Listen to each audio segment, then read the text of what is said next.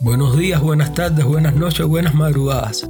Desde el rincón del mundo donde quieras que te encuentres, bienvenido a Espacio Reactivo, el podcast donde los emprendedores tienen su sitio para divulgar su trabajo, su obra, porque detrás de cada emprendimiento siempre hay una buena historia.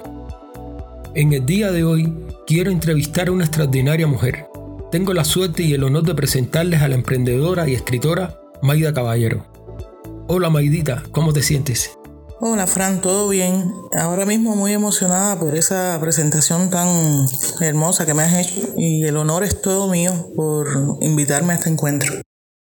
Para las personas de la audiencia, ¿puedes describirte en pocas palabras? Algo siempre complicado para personas tan modestas así como tú. Ya comienzan las preguntas difíciles, pero para responderte te diría que, que me describo como una mujer de espíritu libre, que no se detiene fácilmente ante las dificultades. En ocasiones soy muy obstinada cuando de lograr mis objetivos se trata y, y soy muy protectora con, con mis seres queridos. Sabes que siempre supe que tenías inclinaciones artísticas. Ya casi al salir de la universidad ya estabas iniciando tus primeros pasos en la carrera de teatro. Y bueno, después de tanto tiempo sin saber uno del otro, al volver a conectar, por así decirlo, me sorprendes con la formidable noticia de que te acaban de publicar tu libro, Escorpiones y Lobezno. ¿Puedes contarme un poco más acerca del mismo? Escorpiones y Lobezno es un libro de poesía erótica donde resumo o intento resumir desde mi propia experiencia esa pasión que envuelve al ser humano cuando se enamora. También el dolor que causan las traiciones, el abandono, los prejuicios. Es un libro que aunque muchos mm, lo encasillan para una eh, para un público específico realmente es una obra para todos los géneros porque el único requisito indispensable para leerlo es eh, creer en el amor y conocerlo en todas sus aristas. Y el amor es universal. No puedo decir que tuviste suerte porque conociéndote sé que ese libro es eh, fruto de un gran esfuerzo de tu parte y también la de otras personas. Y más abordando algunos tópicos algo controversiales imagino que las editoriales no quisieron publicártelo. Entonces, ¿cómo te las arreglaste? Mira, Fran, de, de, cierta manera sí tuve mucha suerte. Tuve la suerte de contar con dos grandes amigos que hicieron posible la publicación de este mi primer libro. Primeramente eh, a Nicolás Padrón, Juan Nicolás Padrón, poeta, escritor, ensayista, investigador cubano y también tengo que agradecer incalculablemente a Ibis Acosta Ferrer, poeta cubana, o sea, poetisa cubana residente en, en las Islas Baleares, en Mallorca, que, que fueron quienes se encargaron de, de que mi bebé, Escorpiones y Lobeznos, naciera. Ibis se encargó de la publicación y Padrón es el editor y prologuista de mi libro. Todo un honor para mí eh, por el por el respeto y la admiración que le tengo a Juan Nicolás Padrón como, como escritor. Sin ello realmente eh, mi libro seguiría empolvado, guardado en, en una gaveta. Debo reconocer que Tentación es mi poema favorito, la verdad. Pero ¿tienes alguno que te guste más que los otros? Aunque imagino que cada poema sea como un hijo para ti, ¿no? Mira, Francito, ese libro es más que un bebé para mí es mucho, pero mucho más que un dato en mi currículum. Como sabes, yo vivo en Cuba y al momento de terminarlo e intentar colocarlo en, las editoriales, tropezó y yo con él con el muro sólido y arcaico de los prejuicios. Hubo editoriales que por el solo hecho de, de no tener yo un nombre reconocido en el mundo literario, no lo rechazaron, o sea, lo rechazaron otras por ausencia de dogmas literarios y estructuras específicas. Y la mayoría lo rechazó porque es el primer libro de poesía en Cuba escrito abiertamente de una mujer a los amores de su vida que han sido también mujeres.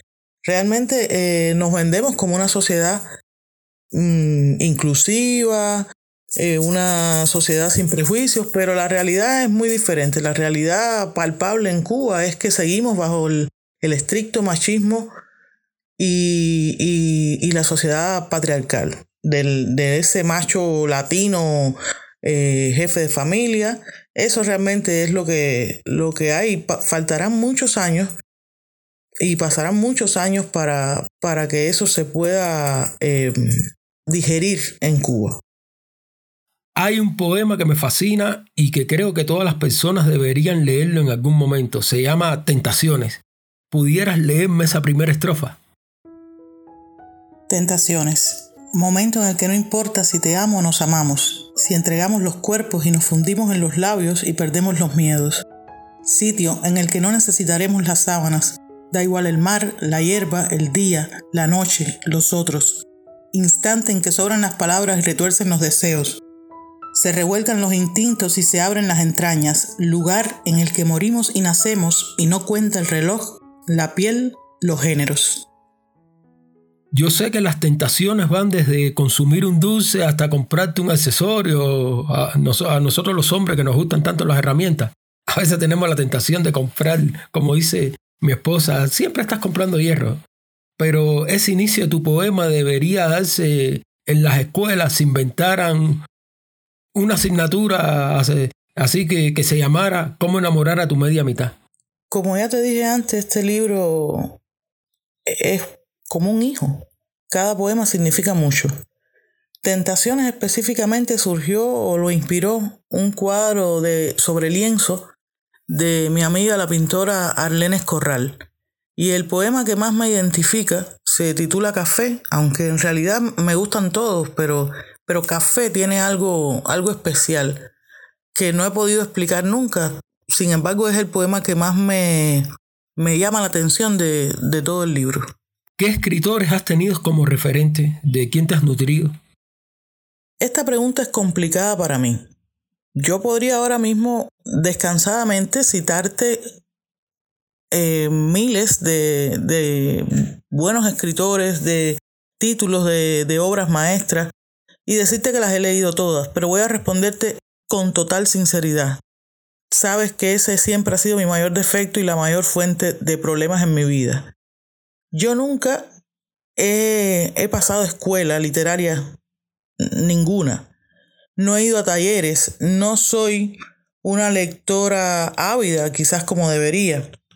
Mi inclinación por la literatura se remonta a la secundaria, o sea, a los años de, escuela secundaria, a través de mis maravillosos profesores de español literatura tuve la suerte de que los profesores venideros en, en grados posteriores fuesen espectacularmente buenos pedagogos y amaran su asignatura, cosa que me transmitieron. Crecí leyendo Buesa, Heredia, Cenea, Neruda, Hemingway, Fernando Rojas, Víctor Hugo, Jack London, y te podría mencionar otros, pero ya te digo, no es que me considere una gran lectora, ni una lectora compulsiva. Paradójicamente me falta mucho, pero mucho por leer.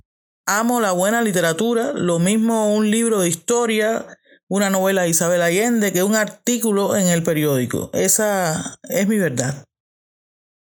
Hace poco leí en tu perfil un maravilloso poema llamado Juana. Espero que lo guardes y todavía más, espero que otras personas lo puedan leer en otro libro tuyo. ¿Tienes pensado sorprendernos con otra publicación? De hecho, Juana pertenece a un libro de poemas dedicado a nuestra Cuba que, que estoy escribiendo ahora mismo. Me cuesta mucho porque soy muy temperamental y siempre ha sido un problema frenar mis emociones. Escribir sobre Cuba duele, te daña, te daña emocionalmente, la cera, y ahora mismo carcome escribir sobre Cuba. Escribir sobre Cuba también ahora es un riesgo, estando dentro de ella, porque la Santa Inquisición puede eh, molestarse por tu literatura.